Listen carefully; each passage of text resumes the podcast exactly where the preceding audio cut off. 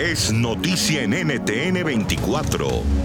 Hola, soy Gustavo Alegret y hoy en Club de Prensa con Laura Newton, analista internacional, y con Paulina Chávez, analista político mexicana, analizamos la revelación de un grupo anticorrupción que ha tenido acceso a las actas de defunción de Ciudad de México y que mostrarían un incremento de hasta tres veces más las muertes por COVID-19 en el país de la pandemia en México, no solamente en la Ciudad de México, sino en todo el país, ha sido francamente muy errática, con un presidente que, en el que la constante ha sido tratar de no ver la realidad, de tratar de, huir por a cualquier medio, de cambiar el tema, de seguir adelante con sus proyectos, aun y cuando estamos en medio de una crisis que todos los días sigue incrementando el número de contagios y el número de muertes en la Ciudad de México y en todo el país. Efectivamente, el día de ayer se dio a conocer esta investigación por parte de, este grupo eh, de investigación periodística Mexicanos contra la Corrupción y la Impunidad, eh, que señalaba precisamente eso, que si bien en la Ciudad de México las cifras oficiales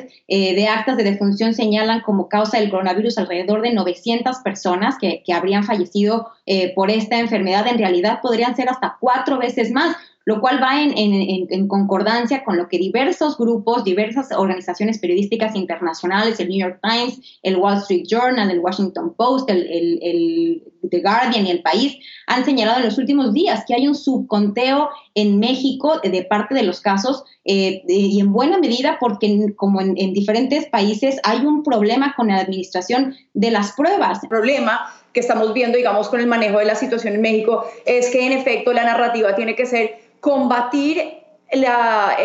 diseminación del virus a toda, a toda cuesta, del COVID, tratar de eliminarlo. Bien sea que, bueno, no existe un manual exacto de cómo, em, de cómo combatir el virus, pero hemos visto como ciertas medidas sí funcionan, como las del distanciamiento social, como también eh, utilizar máscaras. Y son estas las que tiene que hacer el llamado a los gobiernos, pues de que se pongan las pilas a hacer estas cosas y tomar estas medidas que en efecto sí han tenido algún tipo de, de, que han sido eficientes para tratar de, de mitigar el impacto y tratar de aplanar esa curva hasta cierto punto.